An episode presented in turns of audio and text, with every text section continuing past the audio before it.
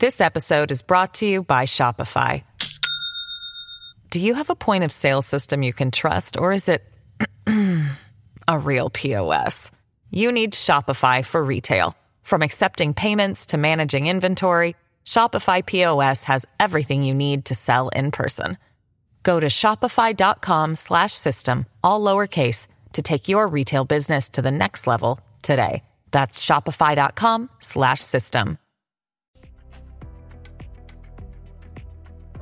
¿qué tal? Buenas noches, amigos. Soy Dani Alexandrino, hablando de frente aquí en Americano Media y Radio Libre 790 AM. Gracias a cada uno de ustedes por siempre decir presente en esta conversación. Señores, muchas cosas las que pasaron en el fin de semana, incluyendo Habemos congresos. Sí, señores, ya tenemos congreso. Porque usted sabe, como le expliqué la semana pasada, que hasta que no se decida quién va a ser el portavoz, o sea, el presidente de la Cámara, o como usted le quiera llamar, pues no tenemos congreso, porque el portavoz o el presidente de la Cámara es quien juramenta al Congreso. Pero viernes en la noche, en la decimoquinta votación, Kevin McCarthy se quedó con el mazo del poder. Vamos a escuchar qué tuvo que decir Kevin McCarthy al lograr obtener la, el liderato. I do want to especially thank uh, President Trump. I don't think you should anybody should doubt his influence. He was with me from the beginning. Somebody wrote the doubt of whether he was there, and he was all in. We got to do so much work to do, and he was a great influence to make that all happen. So, thank you, President Trump. Ahí ustedes lo escucharon dándole las gracias al presidente Trump, que yo, obvio, no dudo que haya metido las manos en la candela. Usted sabe que desde el principio Donald Trump públicamente estaba endosando a Kevin McCarthy, pero eh, luego se filtró una foto donde eh, Marjorie Taylor Greene, quien estuvo apoyando a McCarthy desde un principio, estaba pasando un celular y aparente y alegadamente cuando usted le hace zoom in al celular decía DT. Yo no sé si eso es real, si es una foto adulterada, pero aparente y alegadamente quien metió la mano para convencer a los seis que se abstuvieron a que votaran presente y no le votaran en contra a McCarthy fue Donald Trump. Al menos eso es lo que están diciendo mis fuentes, eso es lo que dicen muchos. Y hay una foto que está rondando que no sé si está adulterada, pero si lo está, pues entonces es de mentira. Pero la realidad del caso es que, como lo dijo McCarthy, muchos está diciendo que quien ayudó a inclinar o a llevar esto across the finish line fue Donald Trump. Ahora bien, usted sabe que yo soy de las que defendió todo el debate que se llevó a cabo la semana pasada porque esa es la verdadera democracia. El hecho de que nuestros congresistas vayan a Washington a debatir, a dialogar, a discutir, y a través de ese diálogo y ese debate, esas divergencias se conviertan en convergencias.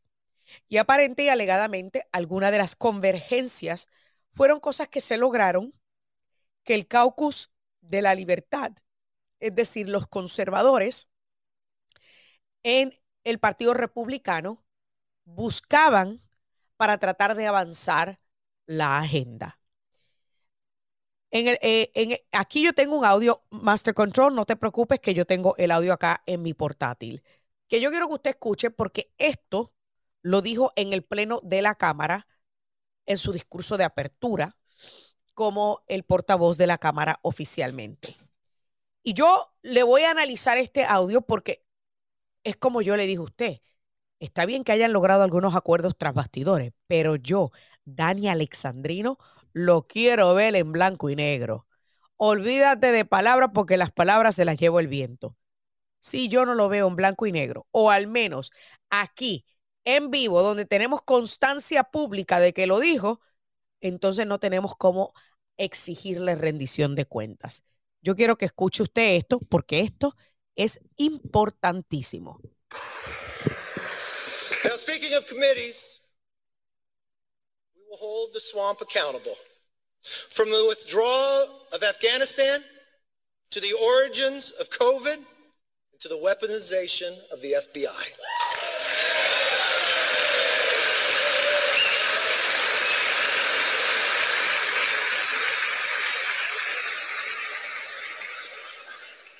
Let me be very clear.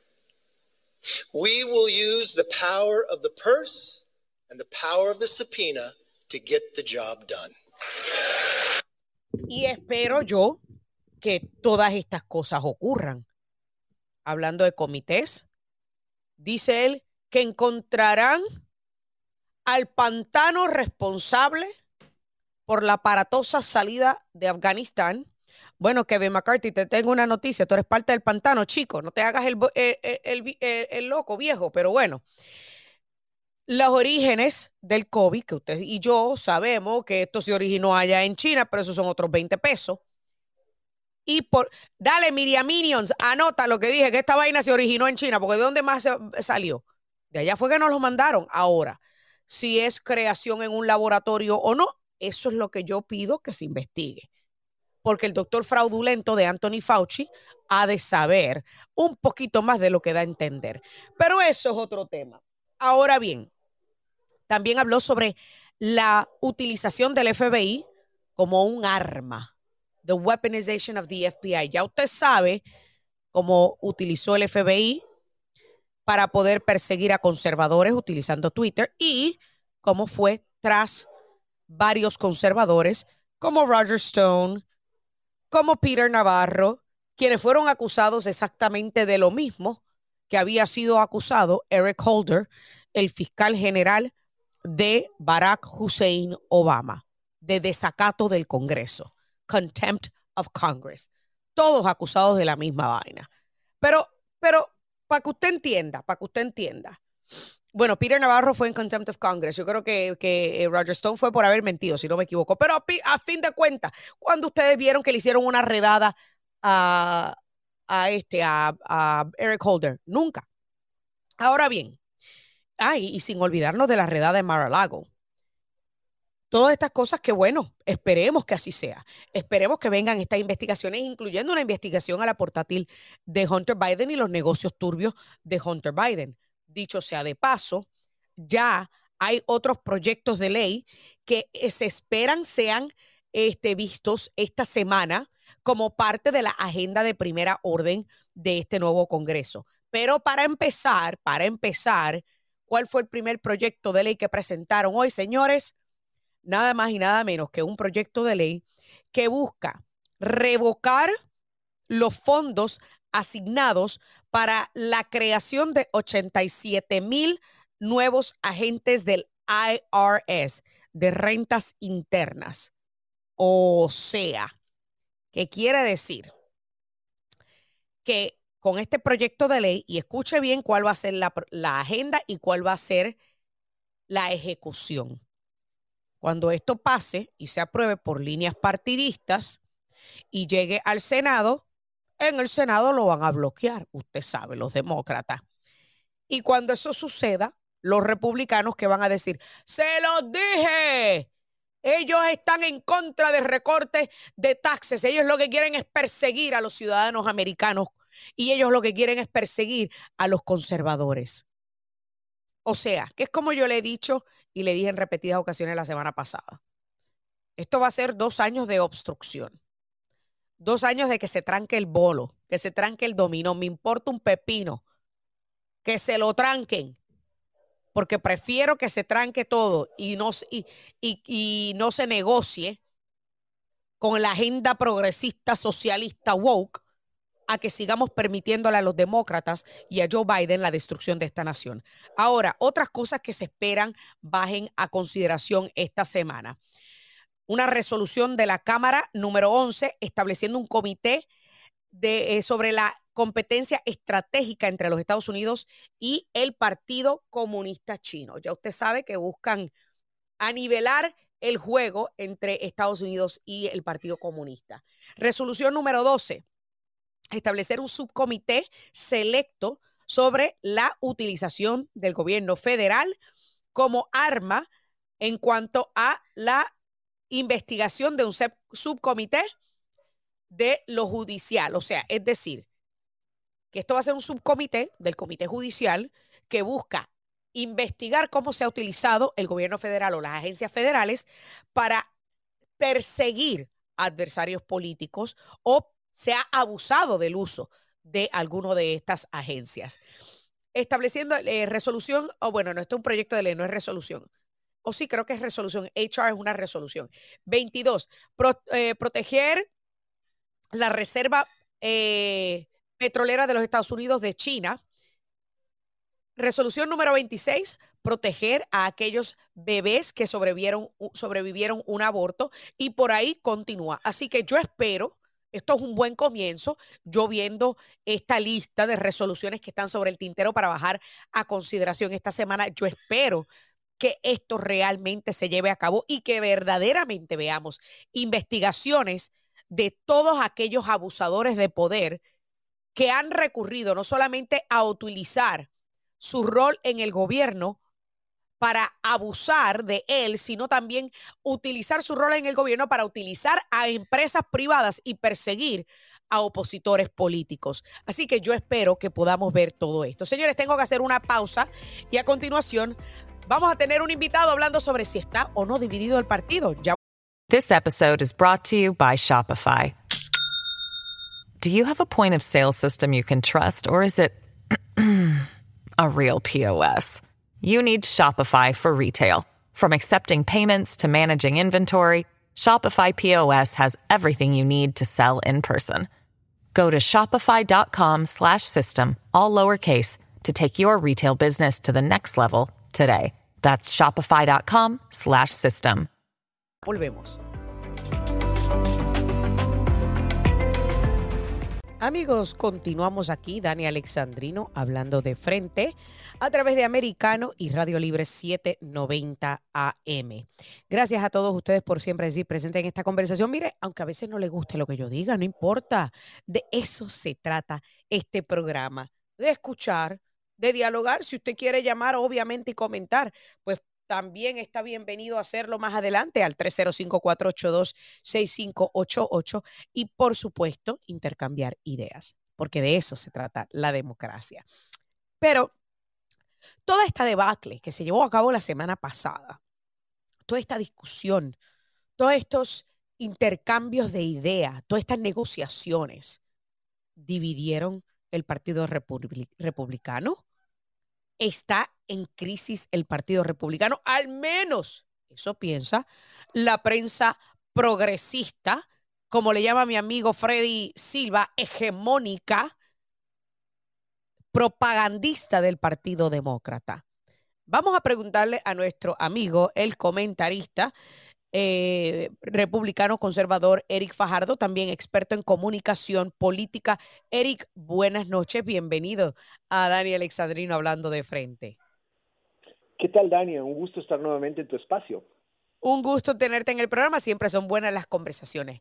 Eric, la prensa, ya tú sabes que estaban con popcorn en mano, disfrutando de la debacle, del argumento, del debate, del diálogo que ocurrió entre los republicanos. En ocasiones fue una pelea, pero bueno, ¿qué importa? A fin de cuentas se logró, se llegó a un consenso. Eh, seis republicanos se abstuvieron de votarle en contra a McCarthy y votaron presente, lo que permitió que McCarthy juramentara como portavoz de la Cámara. Ahora, según la prensa propagandista del Partido Demócrata, esto demuestra que el Partido Republicano está en crisis. ¿Cómo tú lo ves? Bien, no me sorprende en absoluto de, ya ni siquiera es prensa hegemónica, yo diría que es eh, dentro de la categoría de Marshall McLuhan, esto es industria cultural, ¿no? Ellos producen lo que se supone sucede en el mundo, elaboran, reelaboran más bien la verdad, eh, se olvidaron ya de que debían hacer información y hacen storytelling, pero básicamente nos cuentan la versión de la historia que ellos quieren que creamos, ¿no? Hoy día le saltaron al tema de Brasil y redibujaron un golpe de Estado donde igual que un año atrás en los Estados Unidos lo que hubo fue un levantamiento popular, pero en fin, esa es la prensa siendo la prensa. En, en cuanto al Congreso, obviamente tenían que tratar de dibujar la imagen del apocalipsis, donde lo que hay en realidad es el traslado de esa batalla que ha tenido el mundo conservador estadounidense en las calles, dentro del Congreso. Un año atrás la gente le reclamaba con todo derecho y a gritos a sus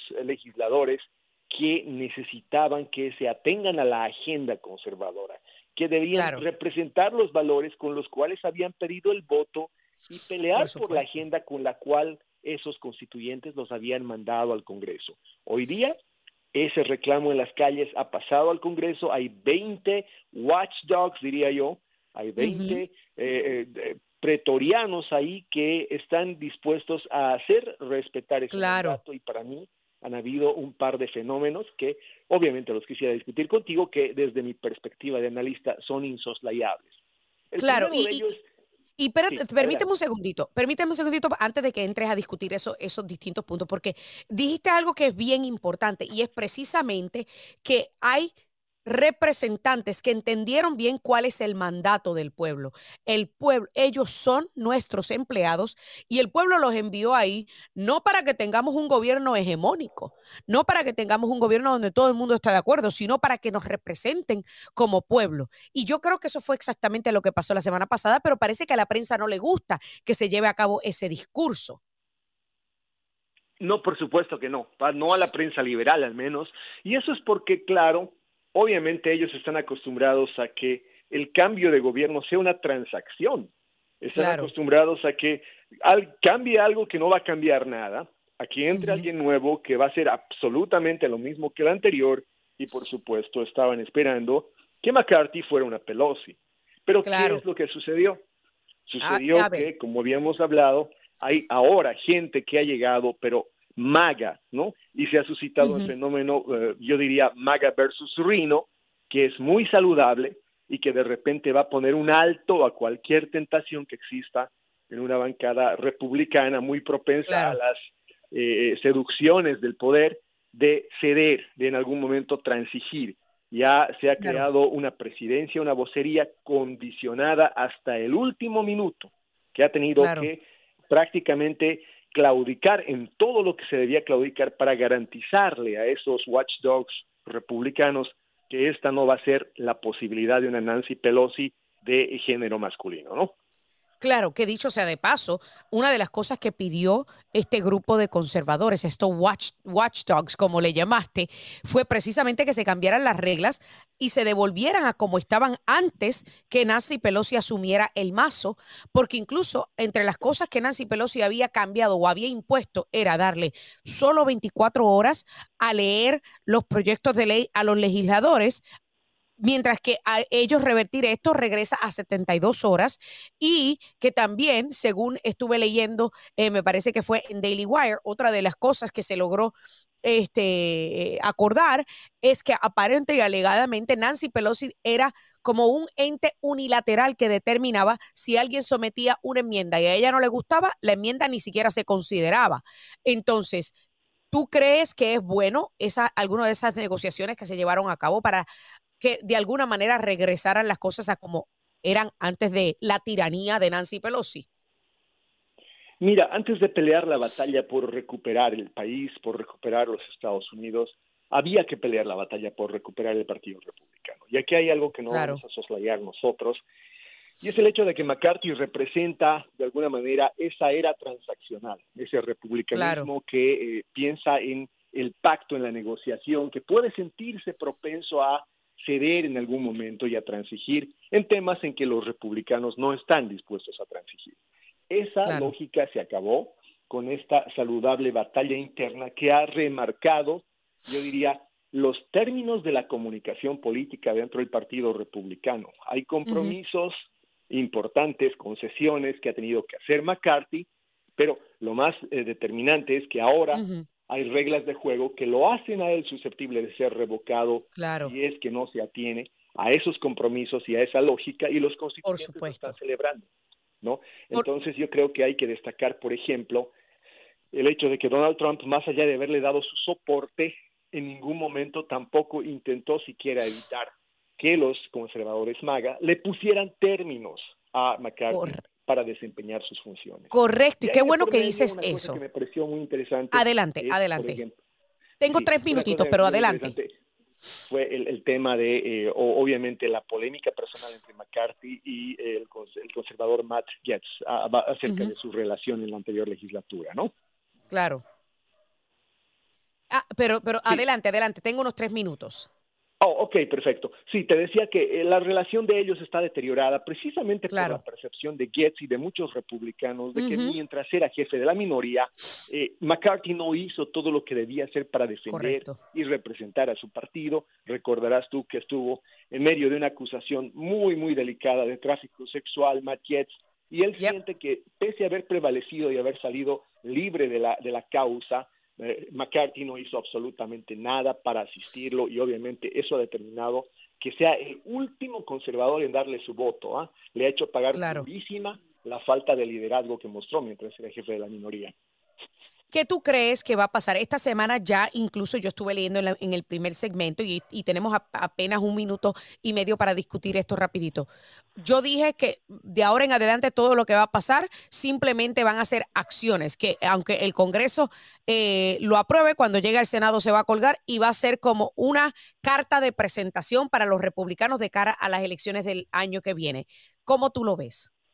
Oh, tenemos la frontera, tenemos en política exterior Ucrania, hay bastante que redibujar y no va a importar si obstruye el Senado o no, hay una agenda pública, restituir las bases de una economía saludable, cortar el desangramiento económico con rumbo a Eurasia, restablecer esa lógica de en lugar de hinchar el aparato burocrático del IRS, mandar 87 mil a la frontera que sean guardias fronterizos. Es decir, hay una lógica de cosas que sí puede hacer y que debe hacer el Partido Republicano. Ahora, que al otro lado, en la Cámara Alta, lo crucen, lo inviabilicen, esa es otra historia. Y esa es otra historia.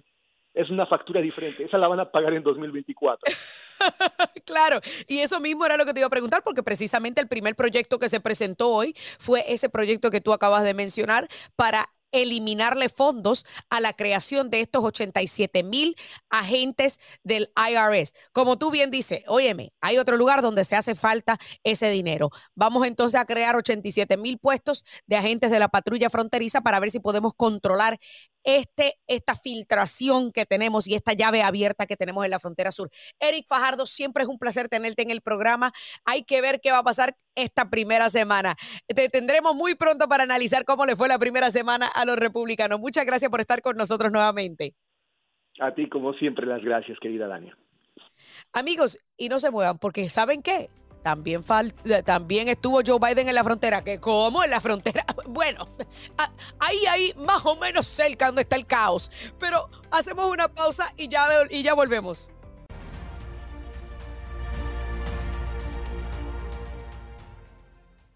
The president who caused the chaos of the border needed to be here.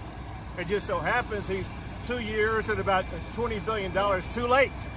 He needs to step up and, and take swift action, uh, including uh, reimbursing the state of Texas for the money that we spent, but providing more resources for the federal government to do its job. Also, this is nothing but for show unless it begins to enforce the immigration laws already that exist in the United States of America that are contained in the letter that are provided to the president today. Qué fuerte, o sea, le lanzó con todo Greg Abbott. Señores, ahí ustedes escucharon al gobernador del estado de Texas, Greg Abbott, hablando sobre la visita de El Pino. Sí, usted sabe que yo le llamo al presidente en nombre solamente Joe Biden El Pino. criticándolo porque, pues mire, se ha tardado dos años en ir a la frontera. Pero vamos a ser honestos. Usted y yo sabemos por qué fue a la frontera precisa y justamente ahora que acaba de comenzar el nuevo Congreso. Señores, no es. Ustedes se les olvida que los republicanos en repetidas ocasiones han amenazado con investigarlo a él y a Alejandrito. Sí, por abandono de del, las obligaciones, o sea, por incumplimiento del deber. Pero para hablarnos acerca de un poquito más de lo que ocurrió allí en El Paso, que dicho sea de paso, Señores, eso está como a 800 millas donde está el caos principal, que es en el Valle de Río Grande. Claro, en El Paso también hay un problemita grande, pero lo limpiaron, lo limpiaron antes que llegara Biden y las cámaras. Pero esto fue solamente una visita para la foto. Vamos a escuchar lo que dijo también Chris Landau, ex embajador de Estados Unidos a México, siendo entrevistado por nuestra colega y compañera Vanessa Vallejo. Realmente para mí eh, ha sido una vergüenza terrible que un gobierno no se ocupa de, pues de, defender las fronteras de un país. Eso es lo básico para un gobierno, que su, su, eh, obligación fundamental es la, integridad territorial del Estado. Y cuando ellos dicen, ah, bueno, cualquiera puede entrar, no, no, no, no, se preocupan de, eso, ya, no tenemos un país. Así que yo espero que la gente se vaya pues despertando a, lo que está pasando ahí. Ahora, para abundar un poquito más sobre el caos que todo el mundo ve, pero no Joe Biden ni las cámaras de televisión, me acompaña Leonardo Morales, editor del diario Las Américas. Leonardo, buenas noches, bienvenido, ¿cómo estás? Buenas noches, Dania, gracias por la invitación. placer Un placer, un placer tenerte en el programa. A ver, Escuchaste ahí al ex embajador Chris Landau y escuchaste a Greg Abbott. Esta visita de Joe Biden es una bofetada a los residentes de toda el área sur que están en estados fronterizos. Es una bofetada, una falta de respeto al trabajo y al dinero que han gastado los gobernadores de estados fronterizos. ¿Es esto simplemente para la foto? No, es como tú bien dices y como han, como dijeron los dos entrevistados, tanto el gobernador como el ex embajador. Eh, por supuesto, eh, es un insulto a la inteligencia de los norteamericanos, es un insulto a la seguridad de este país, a la seguridad nacional de este país.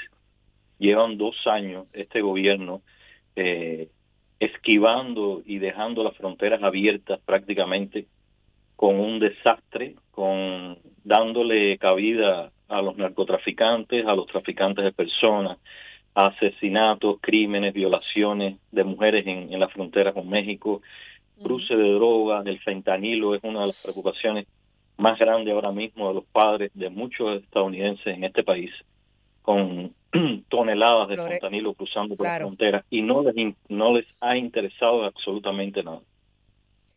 Qué bueno que mencionas eso, porque precisamente el tema del, del fentanilo sería uno de los temas principales eh, eh, en esta visita que Joe Biden estará haciendo allá a México, donde se dispone a, reunirse por varios días con Andrés Manuel López Obrador, el presidente socialista de México, y con Justin Trudeau, el primer ministro woke de Canadá.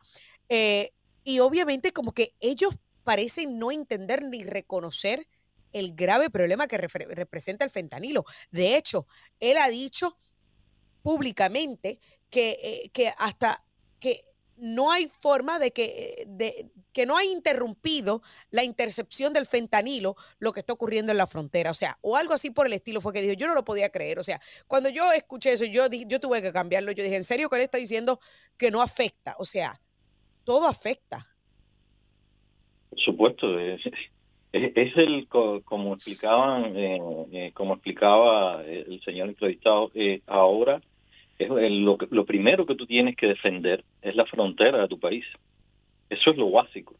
O sea, por ahí es parte de todo. Parte de tu política, parte de la integridad de, de, tu país, parte de la integridad de los ciudadanos de tu país.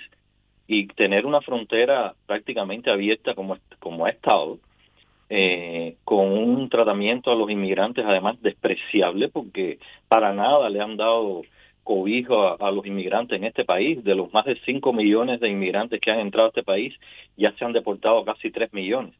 Es decir, que tampoco le están dando cobijo a nadie. Esto simplemente ha sido un manejo político de esta administración que ha sido un gran fiasco. Ahora, eh, eh, ahora se, se congracean con, con la opinión pública enviando este, este paquete de medidas contra o, supuestamente a favor de, los de los inmigrantes nicaragüenses, cubanos, venezolanos y haitianos, cosa que es muy contradictoria porque nadie va a averiguar cuántas visas realmente da el gobierno ni cuántas personas entrarán con este nuevo programa. Así que es, una parte más de la hipocresía de este gobierno. Oye, y te pregunto yo, porque una de, las, una de las formas que yo veo esto y que la mayoría de la gente ni siquiera parecen estar viéndolo, ¿no es esto un abuso de derechos humanos de estar motivando esta inmigración ilegal para después tener este caos en la frontera? Por supuesto, llevamos dos años en eso. Llevamos dos años de, violaciones de todo tipo en, la frontera y de violaciones incluso al derecho eh, civil de los estadounidenses a proteger su seguridad. Además, este señor Alejandro Mallorca, eh, por, como tú bien dices, los republicanos le han pedido ya a la cabeza porque prácticamente es un fraude, un, es, eh, es una burla para, para la seguridad nacional de este país. Este hombre en su cargo haya permitido lo que le ha dictado el, el presidente del país de tal manera. Yo, yo hubiera renunciado desde el primer día. Claro, claro.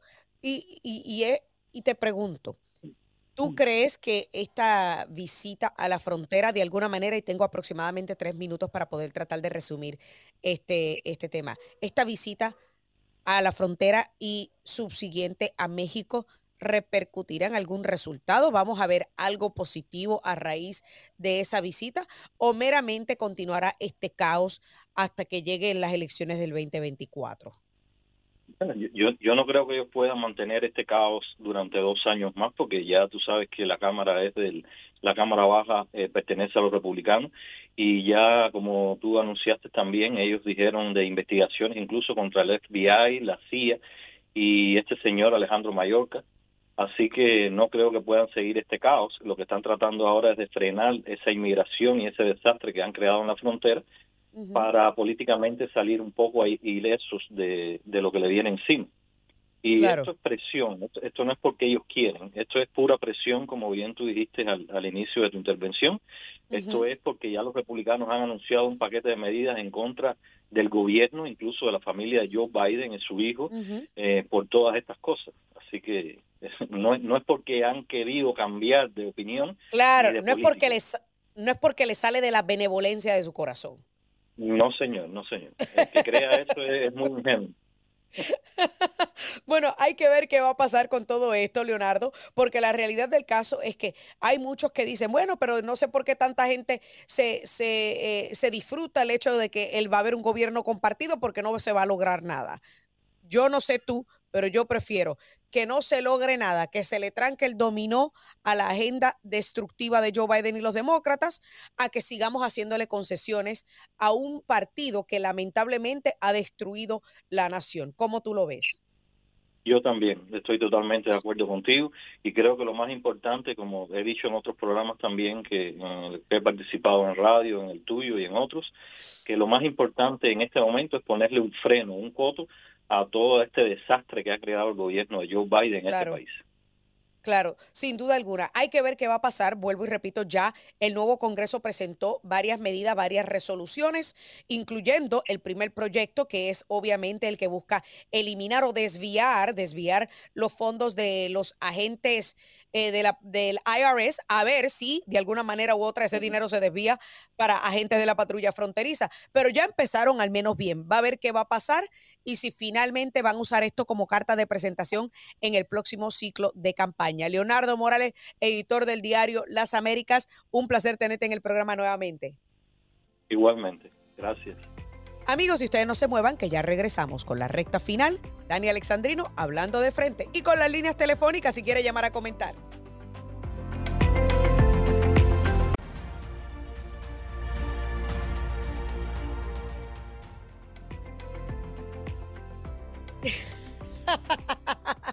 Señores, me estoy riendo, me estoy riendo. Me hicieron un buen chiste de Año Nuevo.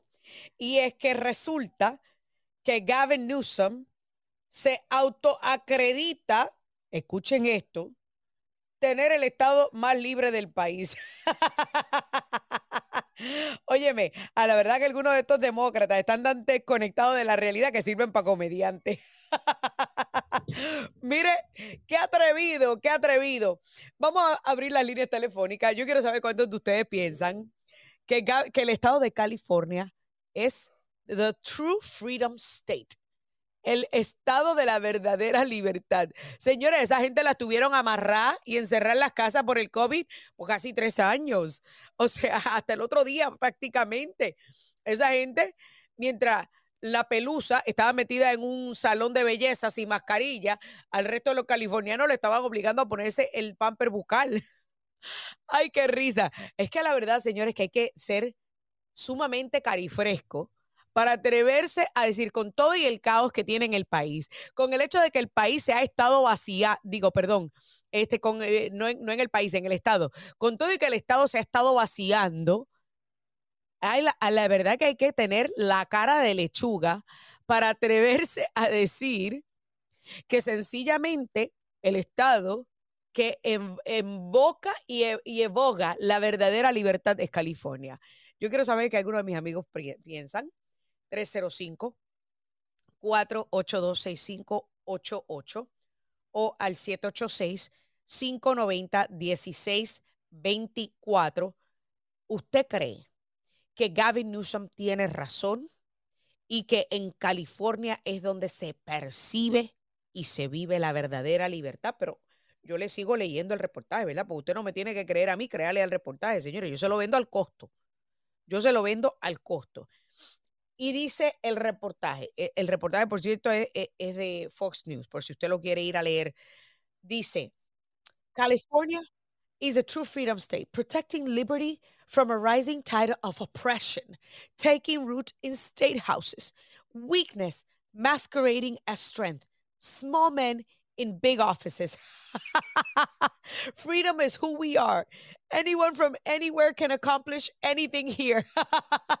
pregúntale a todos los padres de los niños que estuvieron dos años fuera de la escuela en California y pregúntale a los padres de los niños en el estado de la Florida, que gracias a nuestro gallito Ron DeSantis regresaron a la escuela antes que la mayoría de los niños alrededor del país. Pero bueno, yo quiero saber qué nuestro amigo Joey piensa. Joey, ¿cómo estás? Buenas noches, bienvenido. Gracias, buenas noches, Dania. Eh, es un teatro, son unos payasos, realmente, o sea, inclusive eh, cómo ha bajado el, el lo que es el incremento, no cómo ha bajado el, el ingreso per cápita en California.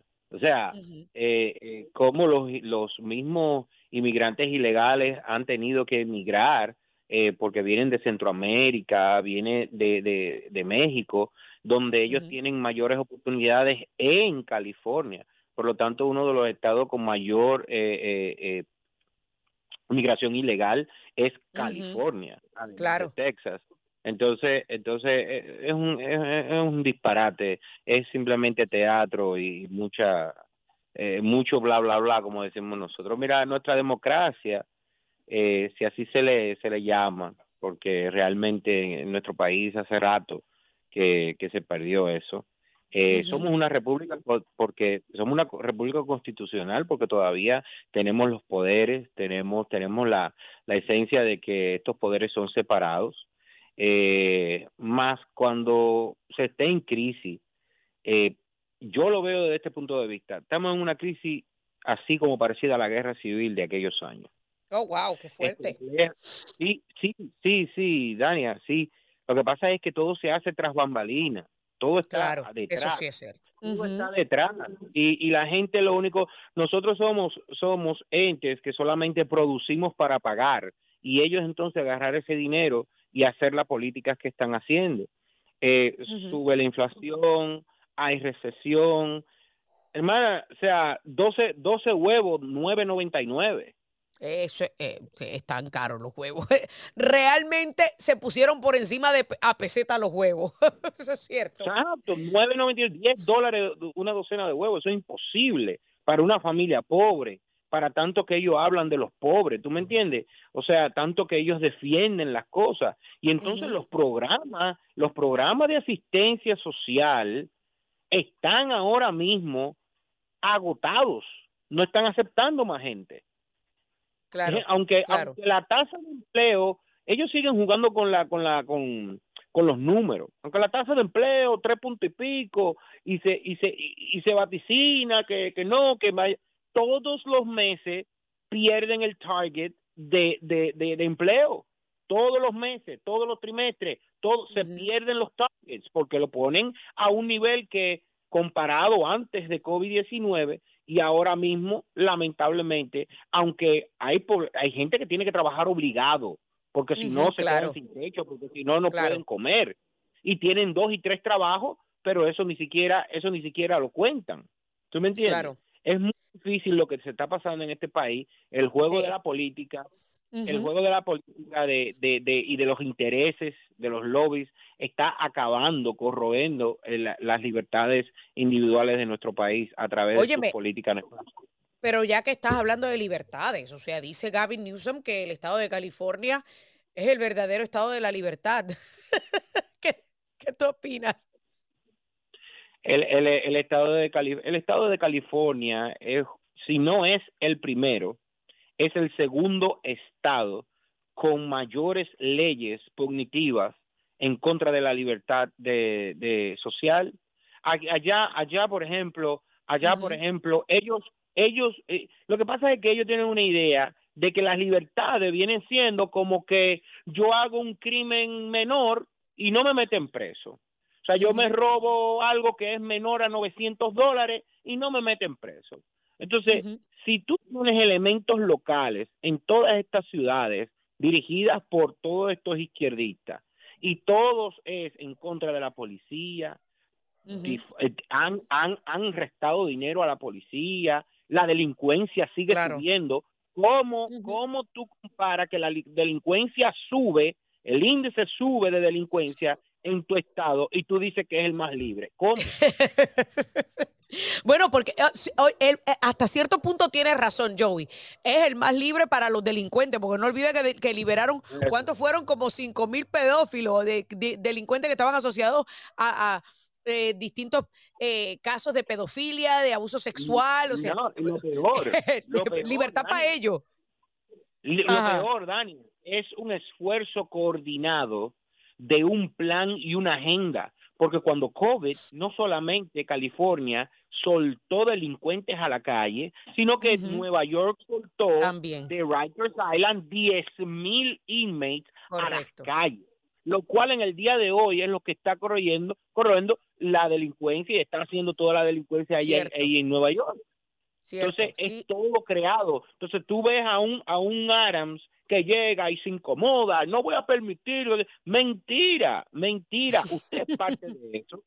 Usted es parte de eso, quiere vender otra cosa y lamentablemente, lamentablemente tenemos que decírselo a la gente para que la gente abra la cabeza. Sí, definitivamente, estamos de acuerdo, Joey. Pero hay que ver qué va a pasar porque ahora tenemos un nuevo Congreso. Hay que ver si este Congreso realmente va a ser la verdadera obstrucción y las investigaciones que han prometido y que han acordado y que el pueblo estadounidense espera. Muchísimas gracias por tu llamada, Joey, y por siempre aportar de manera positiva y de manera también inteligente a este programa. Señores, de eso es que se trata. Usted, yo siempre se lo he dicho, no me tiene que creer a mí, créale a los datos. Aquí yo le voy a dar mi opinión. ¿Usted sabe qué? A la que tengo derecho, de acuerdo a la Constitución pero siempre estará sustentada en datos. Gracias a cada uno de ustedes por decir presente en esta conversación. Me tengo que ir. Que Dios me los bendiga y hasta la próxima.